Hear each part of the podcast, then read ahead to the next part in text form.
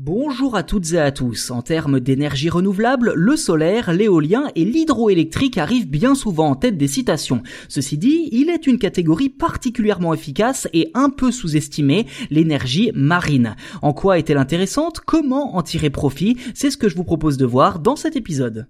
Lorsque l'on parle d'énergie marine renouvelable, EMR, on parle de toutes les technologies capables de produire de l'électricité en exploitant l'énergie de la mer. Comprenez par là la force des vagues, de la houle, du vent, etc. D'ailleurs, plusieurs prototypes ont déjà commencé à démontrer la puissance de l'océan pour produire de l'électricité. C'est notamment le cas à La Rance, en Bretagne, où une usine marémotrice produit chaque année 240 MW, et ce depuis 55 ans. D'ailleurs, en 2015, cette installation représentait 17% de l'énergie produite dans la région.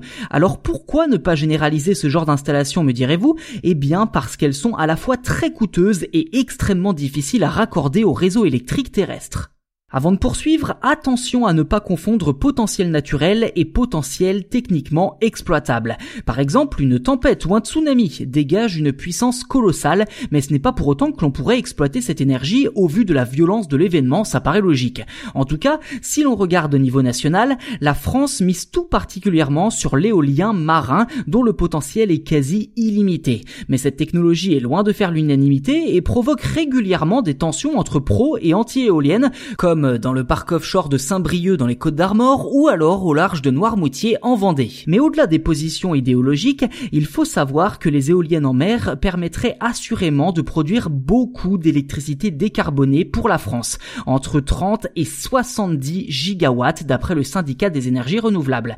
D'ici 2030, l'objectif serait d'atteindre 15 gigawatts, ce qui représenterait 9% de la production d'électricité nationale. Pour finir, élargissons encore un peu plus notre regard. Sur l'ensemble de la planète, le World Energy Council estime que le potentiel énergétique des énergies marines renouvelables serait de 2 millions de TWh par an. Un chiffre qui mérite quand même d'être pondéré puisqu'à l'heure actuelle, et selon notre niveau de connaissance technologique en 2021, seuls 100 000 TWh par an seraient techniquement exploitables. Une diminution drastique, certes, mais qui étonnamment reste largement suffisante pour couvrir la demande mondiale.